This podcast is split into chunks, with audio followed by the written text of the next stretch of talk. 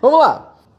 Se o head deixar uma e voltar, negativar mais que você faz. Não entendi exatamente o que, que é. Será que ele perguntou assim, ó? Então vamos imaginar que você está comprado, vendido em Dow Jones e o Dow Jones está subindo. Aí você abriu um head comprado nele. Na verdade você não fez um head, você fez uma saída parcial, né? Que é uma coisa diferente de um head. Mas vamos dizer que você fez isso. Entrou no Dow Jones também comprou. Então você está vendido 10 lotes e está comprado 5 lotes. Na verdade, você está vendido 5. Você quer mais que caia. Você quer mais que caia. Ah, não, Luiz, eu entrei com 10. Eu estava com 10 vendido, entrei com 10 comprados. Então você não está nem em head, você saiu da operação. Né? Porque você saiu da operação. Isso tem uma confusão muito grande. As pessoas não sabem se elas estão em head, se elas saíram parcial, se elas entraram parcial. Isso é muito complicado, porque é o começo do fim, hein? Todo mundo que faz uma operação avançada desse tipo, sem saber o que está fazendo, vai zerar a conta. Vou repetir. Todo mundo que faz uma operação avançada desse estilo, sem saber o conceito do que está fazendo, vai zerar a conta. Beleza? Diga, Lupan. Beleza? Então me pergunta depois melhor. Se você é membro, eu te aconselho muito a assistir o Avançado 1. E agora, depois do Pro 2, agora que a gente vai terminar, daqui, vai terminar agora, né? Começa dia 9 de, de dezembro. Quando no começo de janeiro a gente solta o Avançado 2, que já foi feito, né? A gente já fez e vai soltar ele lá para vocês assistirem. E aí ele deixa bem claro essas situações, beleza? Como que você escolhe o que, que é uma saída parcial, uma entrada parcial, o que, que é um head, o que, que é um long short, porque as pessoas confundem bastante. Beleza? Tá confusa essa tua pergunta. Cuidado. E aí, Luiz, você aconselha o quê? Não fazer. Tá? Não fazer. Legal? Se não domina ainda. É, loja do Urso. Vi que tava aí, por sinal, tá, agora há pouco. Por sinal, prazer ter você aqui. Luiz, no post de hoje, seu ritual para resolver problemas e dormir. Vi você falando uma vez. Então, o meu é mais, não é pela, só pela cafeína, como eu coloquei lá da, da cafeína, é mais pelo ritual de tomar o café. Você entende? Muitas vezes eu sento ali só, só de ter o cheiro do café aquilo me desperta não é por uma questão da bebida só. Ela tem sim a parte estimulante dela, mas para mim o grande estímulo é sair de dentro do problema. Eu sempre falo isso, que isso vem muito da época que eu fazia cirurgia. Na época de. Eu fiz muita cirurgia na vida, né, gente? Mas muita, mas muito. Luiz, quanto muito? Muito, muito, muito, muito, muito. Eu nem sei quantos implantes, quantos milhares de implantes eu fiz na vida. Pra você ter uma ideia da loucura, eu sei que tem muitos dentistas que acompanham aqui. Eu cheguei a fazer 70 implantes em, num dia e mais de uma vez. Imagina 70 implantes num dia, é muita coisa, tá? É muita coisa. E o que acontece com quem mexe em cirurgia? Sempre acontecem intercorrências. Nunca é exatamente como planejado. Sempre aparece zebras, pepino. E o que, que acontecia muito? Como tinha muitas clínicas, eu que ia lá resolver o pepino. Então geralmente só sobrava bomba mesmo para resolver. E no meio de uma dor de cabeça, no meio de um pepino, aquele paciente sangrando, o bicho pegando, aquela confusão, eu aprendi com o tempo que não adiantava eu continuar entendeu? Dando porrada. Não adiantava, não adiantava. Tinha um momento que estagnava. Quando estagnava, o que, que eu fazia? Eu saía, saía, saía da sala, saía. O paciente estava nesse momento, ficava a equipe lá, eu saía. Saía, tirava, experimentava todo, sentava lá e, começava, e ficava papeando, pegava um café ficava conversando lá de outras coisas. Como foi o jogo de futebol, ele ficou louco. Não era simplesmente, era para eu tirar o problema da cabeça. Era para eu tirar. Não estava resolvendo daquele jeito. Não adianta, gente. Se você estiver fazendo uma coisa e estiver se esforçando muito para fazer, é porque você está fazendo errado. Se você estiver fazendo uma coisa que está sendo muito esforço para conseguir resultado, é porque você está fazendo da forma errada. Tá? E isso é muito claro. Luiz, quanto acontece isso na tua vida? É 98% das coisas que eu faço começa muito difícil, mas muito difícil, sangrando demais e doendo demais. Até eu descobri que eu fazia errado. Estou num momento desse agora. Um investimento gigantesco, gigantesco, gigantesco, multimilionário, multimilionário, e saindo de uma forma do jeito que eu não quero, que eu não considero sucesso, blá blá blá. O que, que a gente fez? Eu paro, tomo café, respiro e readeco. Estou fazendo errado. Você está doendo demais, você está muito, muito, muito e não vai, é porque está fazendo errado. Isto eu voltava para a cirurgia, me paramentava de novo parecia que Deus descia e me abria os olhos. Você entende? Parecia que eu deixava de ser cego. E quem me assistiu em cirurgia sabe do que eu estou falando, né? Porque em um segundo, aquele negócio que eu fiquei duas horas lá me batendo, em um segundo, pô, resolvia. Era incrível, cara. Era inacreditável. Eu lembro bem um momento da minha vida que eu fui. Uma das fábricas de implantes me chamou para resolver um problema no Rio de Janeiro. Tá? Eu estava em Curitiba e resolvi um problema sério no Rio de Janeiro. Eu nem sabia a princípio que qual era o problema sério. Me pagaram a passagem, tudo, um valor, e eu fui para o Rio de Janeiro. Cheguei lá, o que, que tinha acontecido? Um dentista quebrou um parafuso dentro do implante, lá dentro, mas lá na, na alma do implante. Na época não tinha esse retriever, essas coisas, lá dentro. E tinha tentado sei lá quantas vezes, e tava uma confusão, a paciente já querendo ficar doida com ele, já querendo processar, toda essa loucura. E eu comecei a mexer, pum, pum, pum, pum, pum. Olhei aquilo lá e falei, peraí, que coisa maluca. Cara, você tem uma chave de fenda? Ele falou, como chave de fenda? Tá aí, ó, as chavinhas de implante. Eu falei, não, tu tem uma chave de fenda. Ele falou, chave de fenda? É. Eu falei, ele falou, tenho. Eu peguei uma chave de fenda, daquelas de de fenda de casa, coloquei o negócio no caminho, grudei outro do lado e veio o parafuso. Uh, tinha umas 20 pessoas na sala, eles catavam aplaudir de pé. Mas não era porque eu era um gênio, é porque eu estava fora do problema. Ele estava lá batendo há meses naquilo. Eu simplesmente vim de fora e falei, é óbvio, essa porra é metal, metal com metal, coloca um negócio, coloca um imã, puxa, bum, veio. Soltou. Tá entendendo? Você está entendendo? É por isso que quando eu estou no meio de um pepino eu saio. E o que acontece com quem opera? Tá? Com quem opera. Não é opera só trade, qualquer coisa na vida. Você está com um problema. Vamos pensar um empresário que está cagado? Tá? Porque disso eu entendo bem. Empresário cagado, eu sou campeão. Então imagina que você está com uma cagada. Você está dentro do problema, você não consegue enxergar. Por mais que pessoas falem para você, você vai falar, você não sabe o que eu estou vivendo. Até porque ela não sabe mesmo. Qual que é a melhor solução? Não adianta. Se você continuar lá, ah, vou dar o melhor, vou trabalhar, trabalhar, trabalhar. Não adianta. Tem hora que não adianta trabalhar.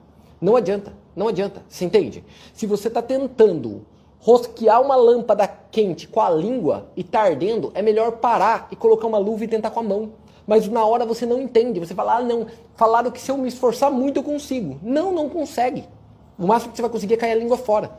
Para, desce da escada, sai um pouco, você vai entender que é só colocar a porra de uma luva e rodar essa merda com a mão, porque você quer a luz, não o jeito que você pôs ela lá. Tá entendendo? Então sai, sai. E empresário não consegue fazer isso. Ele não aperta stop loss até acabar com a vida. E trader não consegue isso porque ele toma um stop loss, ele quer recuperar na próxima operação. Aí ele toma outra, ele quer recuperar na outra. Aí perde, aí perde tudo. Então, tomou um loss ou deu um gain, este é outro segredo. Levanta e faz um ritual. Então, ah, terminei uma operação, deu o gain. Eu saio e faço um ritual. Qualquer um que se invente. Ah, deu um loss. Sai e faz um ritual. Não importa qual é.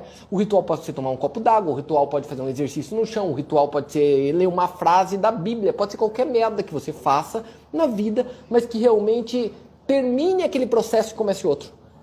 Porque senão, o nosso emocional age de uma forma que o problema fica cada vez maior e você não consegue sair de dentro dele. Legal? Você não consegue ver a luz no fim do túnel. Fechado? Vamos em frente. Ó, Isaías, sou empreendedor há 15 anos. Como queimar a ponte, virar a chave e só viver de trade? Ele colocou aqui. Cara, eu não entendo essa lógica. Eu juro que eu nunca entendo a lógica do viver de trade. Eu não entendo essa lógica. Eu não entendo. Cara, o Isaías, se é porque você ama realmente a parte de operação, gosta muito de fazer aquilo, beleza, seja bem-vindo. Agora, o grande ponto é porque, se entende, ó, sou um empreendedor há 15 anos, como queimar a ponte e virar a chave e viver de trade. Olha o que eu vou te falar, Isaías. Você só consegue viver de trade, ganhar dinheiro para alimentar tua família se você for um empreendedor. Você só consegue viver disso numa única hipótese tendo uma empresa, sendo empreendedor de operação, é, operando você mesmo. Um autônomo, um autônomo é um empreendedor dele mesmo. Então quando você fala, sou um empreendedor e quero queimar a ponte, virar a chave, virar via de trade, você está fazendo um looping, porque você vai parar de empreender no que está fazendo e empreender em outra coisa. Se é empreendedor, vai continuar sendo empreendedor. Tá entendendo, Isaías? Se a tua dor é por ser empreendedor, não vai adiantar muito no caso do trade tá? Agora, se tua dor é por ser empreendedor, não ter o teu reconhecimento, não ser meritocrático o que você faz, então você trabalha mais que o teu funcionário e ganha menos que ele, não aguenta o custo do Brasil, de ter que pagar aquele monte de imposto, aquele monte de pepino, regra, se é este o motivo, aí é melhor empreender numa coisa diferente. Aí sim eu acho que o trade é bom. Tá claro? O problema não é ser empreendedor, o problema é ter uma vida merda. Você entende? É porque eu tinha uma vida merda. E olha com uma empresa que dava sim muito dinheiro. Isso é uma coisa engraçada, gente. Eu falo muito da parte da odontologia que eu fiz uma empresa que faturou milhões e que eu perdi milhões com ela. Só que tem um dado que eu não conto para as pessoas. Ali eu falhei, eu falhei, eu falhei, eu quebrei mentalmente naquele empreendimento, tá claro? Só que tem um detalhe. Quando eu terminei essa empresa, todas as unidades dela, todas, e eram dezenas, todas eram lucrativas. Vou repetir, todas unitariamente eram lucrativas. Luiz, então por quê? Todas eram lucrativas, todas eram lucrativas, todas. Tá? E isso é muito louco, isso é muito louco. Dava lucro, só que quando eu fazia o saldo, aquilo de vida era uma desgraça. Tá bom? Acho que respondi bem, né? Mas quando queimar a ponte, Luiz? Quando você. É, é, tem um detalhe. Ponte, você parou para pensar que a ponte é uma segurança? A ponte é uma segurança. Você fala, se der errado, se eu ver que o cara de lá é muito forte, eu volto. Eu volto. Então, se você esperar um momento para queimar a ponte, você nunca vai fazer. Você nunca vai fazer, até porque, por definição, seria uma burrice. Por que, que você ia jogar um seguro fora? Então, não tem jeito. Você tem que, em algum momento, você vai se indignar ao ponto de não escolher. Queimar ponte não é feito por escolha. Queimar ponte é feito por indignação, por falta de escolha. Vou repetir, queimar ponte nunca é por uma escolha, porque você nunca vai ter coragem para isso. Queimar ponte é por não ter outra escolha. E esse tipo de vida eu não aceito mais. É por indignação e não por decisão. Tá claro? Se você ficar esperando um momento da tua vida para tomar uma decisão, para queimar uma ponte, você, com 90 anos você vai lembrar do que eu tô te falando. Com 90 você vai falar, o Luiz me avisou. Por quê? Porque você vai viver a mesma coisa sempre. Legal? Vamos em frente. O Renato coloca aqui: 40 anos, profissional liberal. Qual o melhor caminho para investir para o futuro? Previdência? Aí cortou lá a pergunta, porque essa merda das perguntas cortam, não sei porquê. Ali, ó, corta, tá, Renato? Eu não sei. É, qual o melhor caminho para investir no futuro? Ele está querendo dizer para conseguir independência financeira, provavelmente, né? Meu ponto de vista, Renato. É, o que se chama de previdência, eu acho que tá, tem dois tipos de previdência que a gente conhece, né? Previdência do governo, INSS, que é aquilo falido que lá na nossa geração provavelmente não vai receber. Aquela história que meu avô, quando se aposentou, ganhava 20 salários base, 20 salários mínimos, e quando ele morreu ele ganhava 2,5. Sabe do que eu estou falando? Né? Ganhava 20, quando morreu, morreu ganhava 2,5. Detalhe, quando ele se aposentou, ele gastava menos. Quando ele morreu, ele gastava mais. Estava mais velho, tinha plano de saúde, tinha um monte de coisa, ele gastava mais. Se não tivesse ajuda dos filhos lá, não conseguia se manter. Tá? Não conseguia se manter.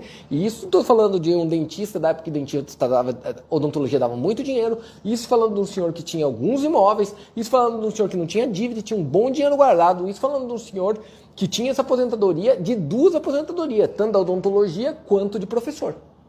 Ainda assim não deu não deu o dinheiro. Tá entendendo? Então tem a previdência do governo, INSS, essa eu desconsidero. Previdência tá, privada, privada, mas previdência privada, Renato, é um fundo de investimento, é pagar para alguém organizar para você. E previdência autônoma, previdência nossa, liberdade nossa. Luiz, qual que você considera melhor? Eu só considero uma hipótese, só minha. Neste caso, eu acho que não é só, só ações, só imóveis, só. Eu acho que tem que ter uma carteira diversificada, como o pessoal fala, mas o meu é muito direcionado em mercado de capitais. Por quê?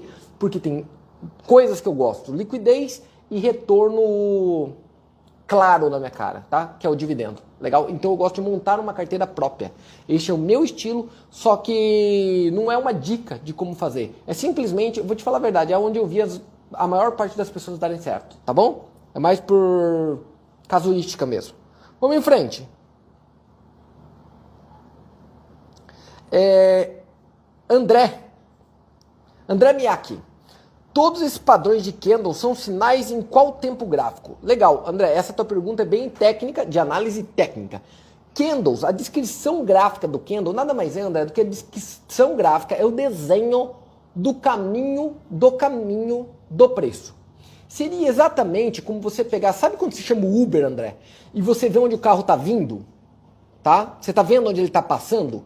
Lembre-se que aquele sinal, quando você vê ele riscando lá, é o passado. Ele já passou por lá. Ele risca por onde ele já passou. E isto que é um candle. Candle nada mais é do que a descrição do caminho do Uber. Aonde você sabe até para onde ele está indo, mas você não tem certeza que ele vai chegar. Você só vê por onde ele passou. Tanto é que muitas vezes o Uber vem vindo, chega aqui, ele para e dá, desiste, desliga a tua chamada e você se fudeu. O drama das pessoas é imaginar que ele está vendo o caminho do Uber. O, esse é o drama da análise. A pessoa tem certeza que ele vai chegar aqui. E se esquece que muitas vezes ele não vem. Você só viu da onde ele já foi, não para onde ele vai obrigatoriamente.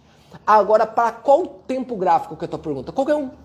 Qualquer um, não importa. Porque quando você está vendo do Uber, também você não importa se está olhando para 10 km, 20 km, 100 km, 200 km, tá? Depende muito para que tipo de papel você opera para responder isso de uma forma mais técnica.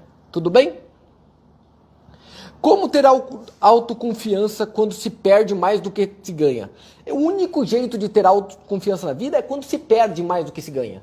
Luiz, por quê? Porque não existe ninguém vitorioso. Autoconfiança está intimamente ligado com campeões, com gente boa, com gente capacitada, com gente foda pra caralho. Autoconfiança está justamente ligada em gente que é muito bom em alguma coisa. Que as pessoas chamam de arrogante. Isso que é um cara autoconfiante. E vem, só tem uma forma do cara ser um campeão. Se ele perdeu muito, tá? Se ele perdeu muito. Aí o Michael Jordan fala muito isso. Como que eu fiz tantos pontos? Como que eu acertei tantas cestas? Tipo, como que eu acertei 40 mil cestas? Errando 400 mil. Né? O Oscar Schmidt fala, mão santa o caralho. Senta lá e arremessa aquela merda daquela bola, o tanto que eu arremessei, fica três horas a mais do treino, uma hora e meia antes, uma hora e meia depois do que todos os outros. Faz isso durante 30 anos da tua vida, que em algum momento alguém vai falar que tua mão é santa. Santa o caralho, foi a minha dedicação. Ele erra mais, o campeão erra tanto, mas ele erra tanto, ele erra tanto que ele vai aprendendo um monte de formas diferentes do que não dá certo, até encontrar aquilo que dá. Eu sou um cara apaixonado por falhas, eu sou um cara apaixonado por erros, eu sou um cara apaixonado por quebras.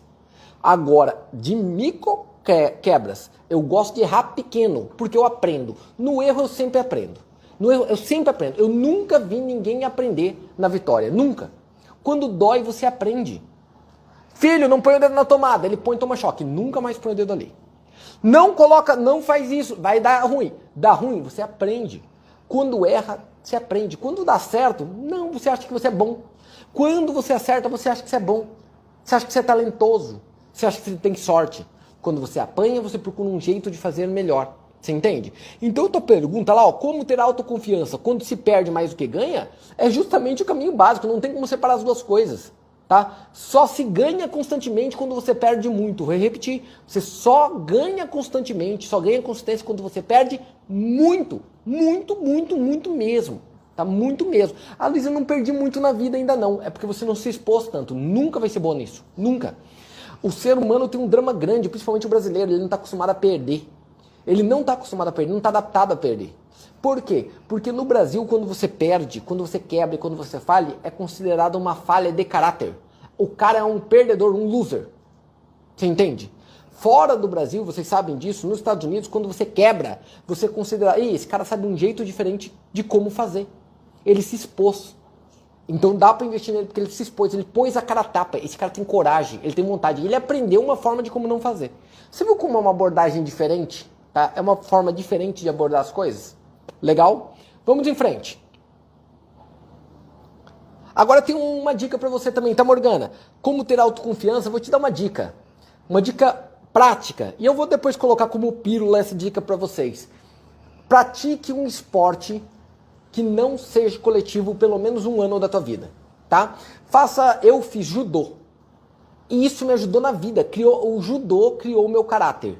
Luiz, por quê? Porque eu era tão ruim naquela porra, tá? Que ele criou meu caráter mesmo.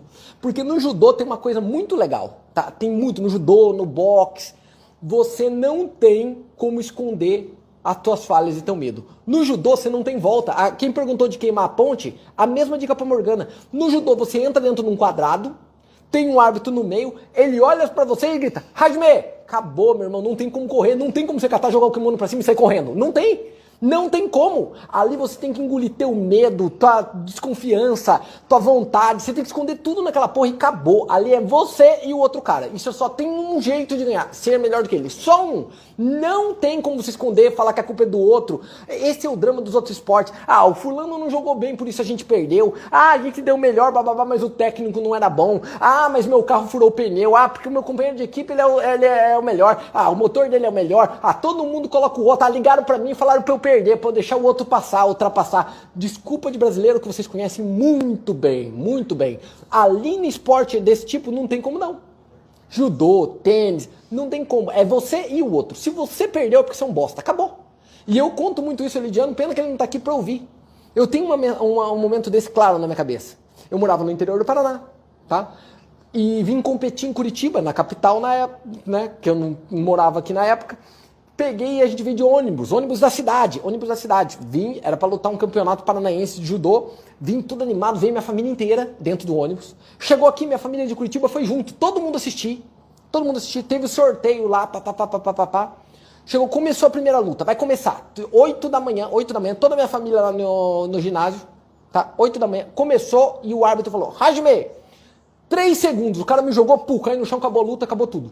3 segundos! Eu em 3 segundos, minha família andou 500 quilômetros para ver em 3 segundos eu perder e acabou. 8 horas, começou 8, 8 e 3, acabou.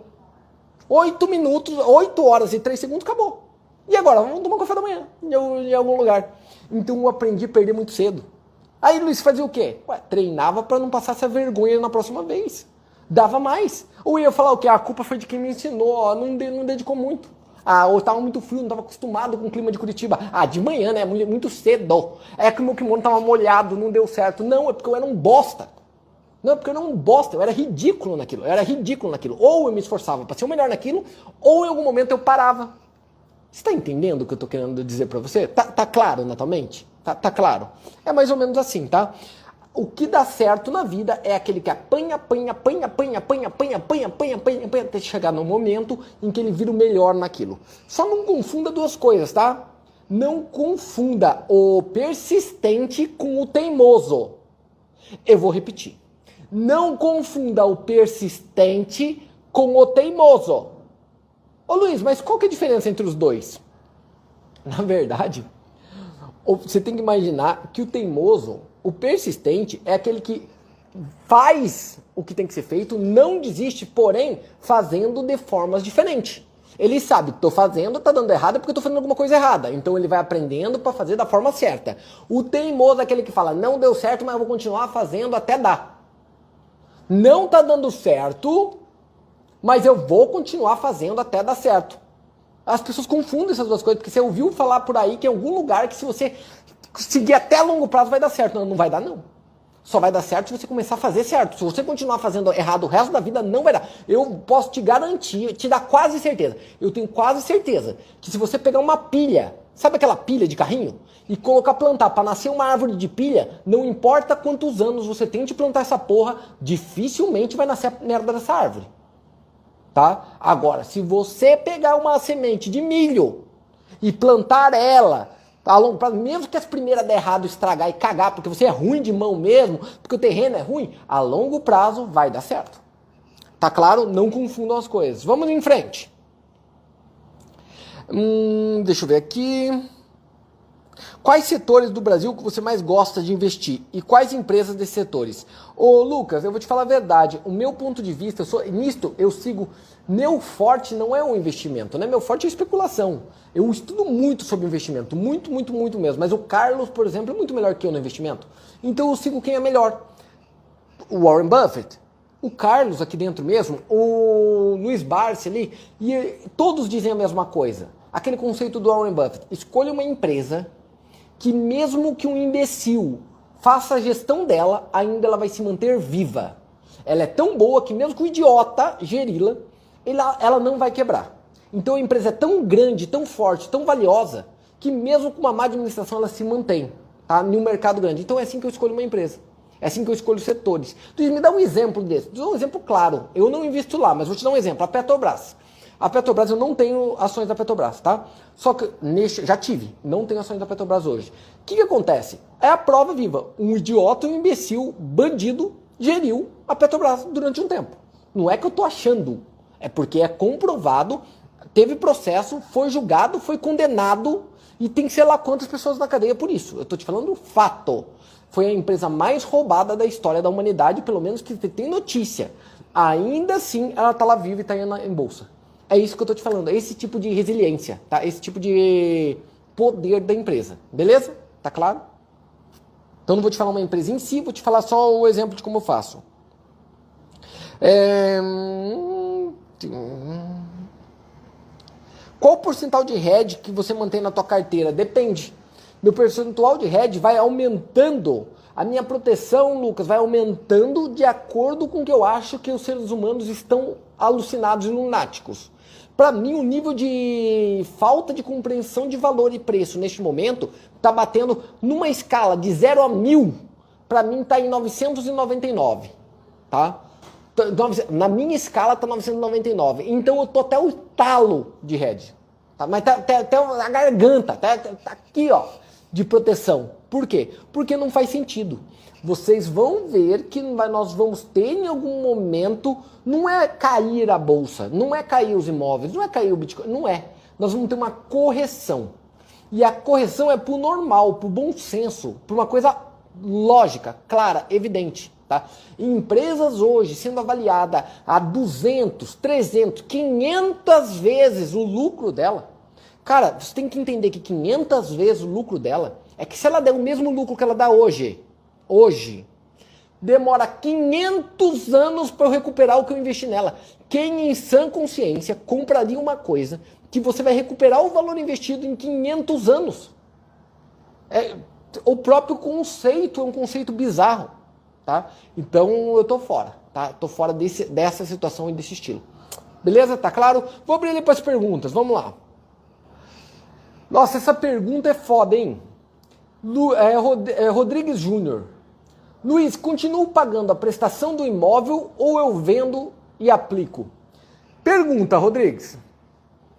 Erickson, né? Primeira coisa, Erickson, você vai, você vai querer morar neste imóvel pro resto da tua vida? Esta é a primeira pergunta. Provavelmente você vai falar não. Então por que você está se comprometendo com isso? Pro resto da vida.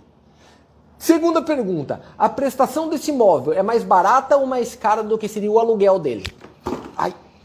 Sem você me responder, eu sei que é mais cara. Então aí junta duas coisas. Junta uma escolha ruim com uma burrice mesmo. Tá? Se a tua prestação do imóvel é mais cara do que ele, não faz sentido. Cai fora, passa essa merda para outro trouxa. Tá? Terceira coisa, a Luiz Imóvel sempre valoriza. Cuidado, hein?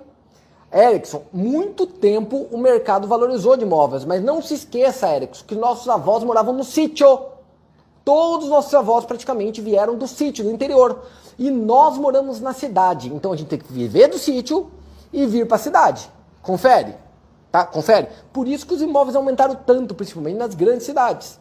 Agora tem um drama nisso. Agora, com história de pandemia e contando que as pessoas já não vão trabalhar mais no escritório, lembrando que as pessoas não vão trabalhar em fábrica de carro mais, até porque as fábricas estão fechando e os carros vão ser autônomos. Lembrando que as pessoas estão trabalhando pela internet agora, dá para ser de qualquer lugar do mundo, hein? E eu acho que as pessoas não vão querer mais morar em Kingston, tá? Não vão mais para South Kingston pagar porra de 8 milhões de libras na porra do imóvel só para ficar perto do centro. Essas pessoas não faz, não faz sentido mais ir para lá. Por quê? Porque eu não preciso mais trabalhar em London City. Eu não preciso mais ir lá no banco de investimento para trabalhar lá. Eu não preciso mais no Liverpool Street trabalhar no, no, UBS. Eu posso trabalhar isso de casa. Aí eu moro a 40, 50 quilômetros dali ou a 100 quilômetros ali na praia, beira-mar, num lugar lindo, com um clima muito melhor e comprei uma casa lá ou aluguei uma casa lá por um décimo do preço. Detalhe, para quem que eu vendo essa bomba depois? Tá? Para quem que eu vendo essa merda depois? A lei do tolo maior. Cuidado com isso. Tá? Cuidado com isso. E ainda tem um detalhe. Rodrigo, vou te falar a verdade. Ô, Erickson, o que, que você quer da tua vida? Liberdade e felicidade. Ou comprar uma porra de um monte de tijolo?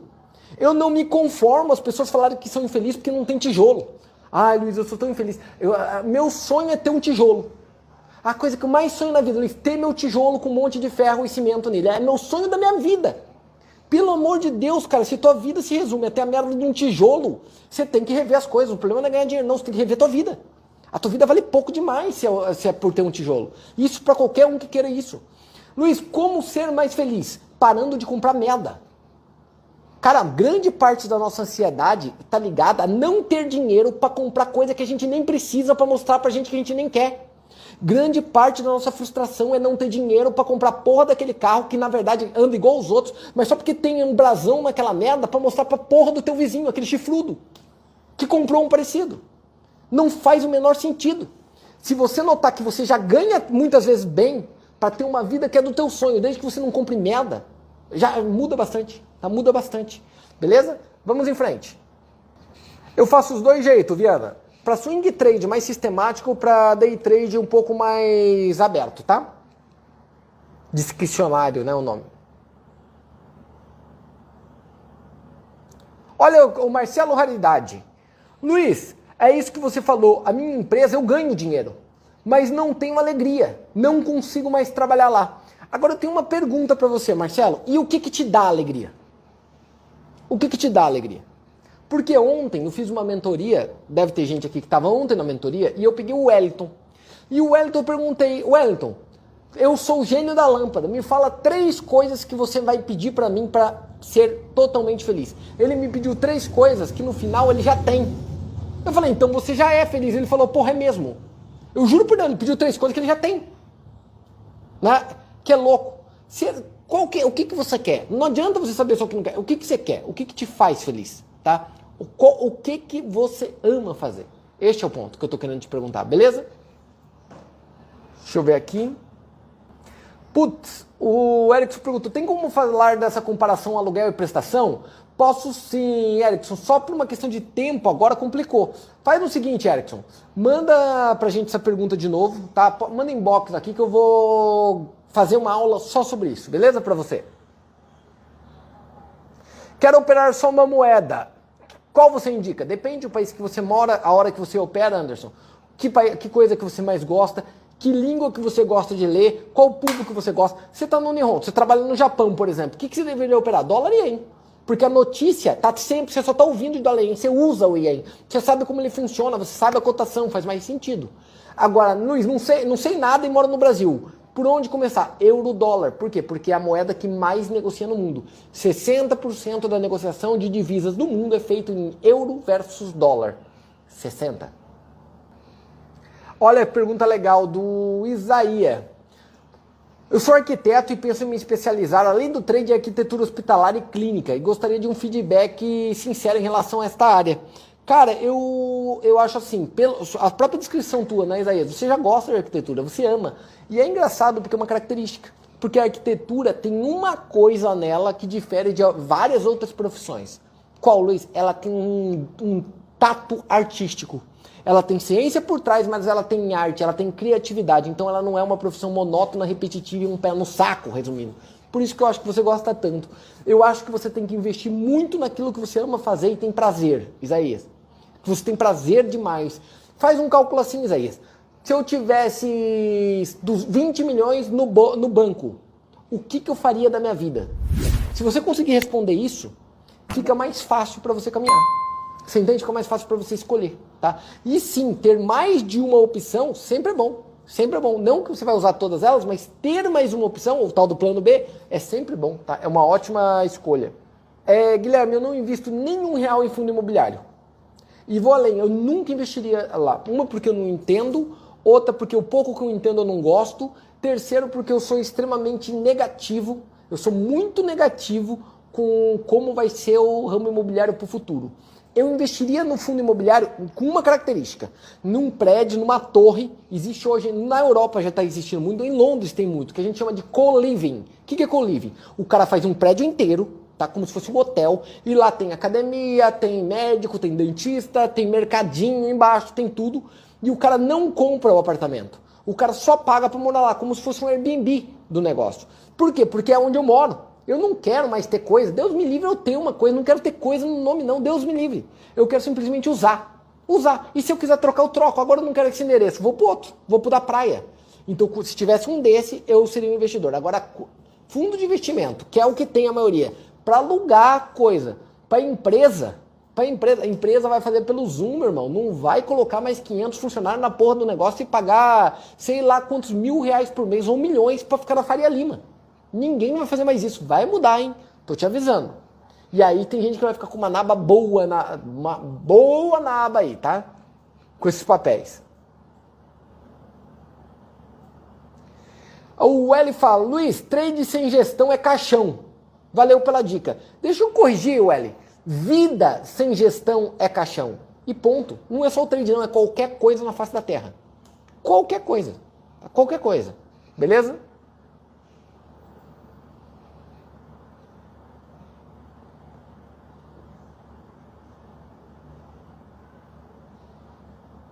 Deixa eu ver aqui.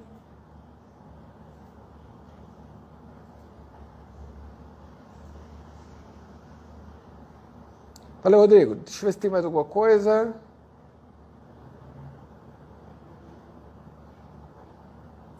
Boa.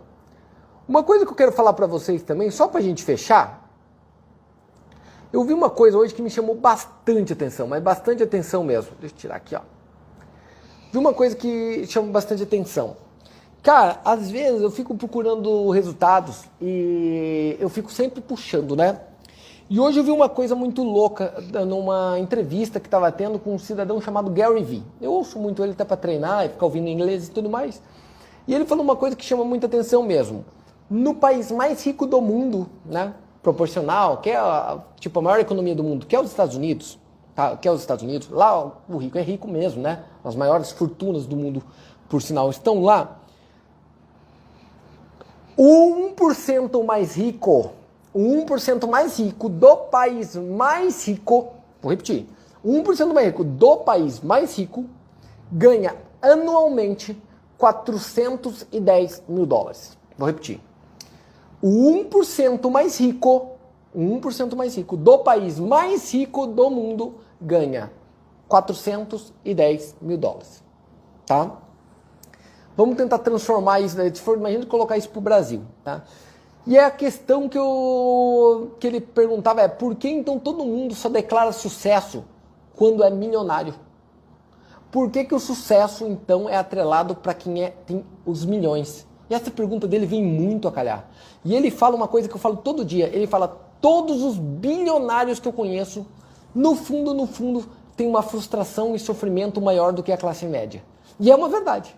É uma, isso é uma verdade muito, muito clara. E aí eu quero deixar bem claro para vocês, a gente fala muito de dinheiro aqui. Só que o ponto é o que, que te faz feliz. Tá? O que, que te faz feliz? Este é o detalhe. E eu vou fazer uma pergunta, eu vou lançar amanhã essa pergunta para vocês, tá? O que, que te faria mais feliz?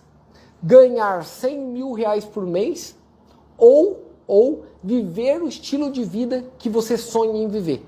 Qual dos dois te traria mais satisfação e mais é, felicidade? Eu gostaria que todos participassem ali mesmo para a gente ver o ponto que eu tô querendo te, te dizer. Cara, eu viajo pelo mundo o tempo todo, eu viajo pelo mundo o tempo todo, para todo lugar que você imaginar, vivo em lugares absurdamente legais, tá?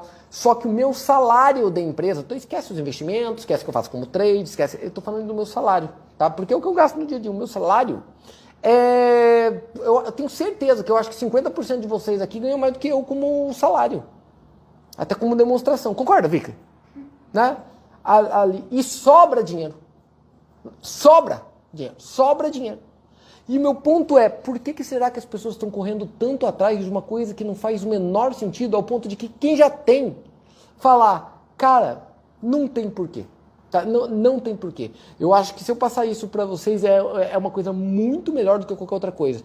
Se você não descobriu o que te faz feliz e o porquê que você faz as coisas, não adianta quanto você ganha para fazer aquilo. Como alguém acabou de falar ali, eu tenho uma empresa, ela dá lucro, mas minha vida tá uma merda, ao ponto de eu não querer ir mais lá. Então, aonde você quer ir? Eu acho que este é o ponto que nós vamos bater muito, muito, muito nos próximos dias. Valeu?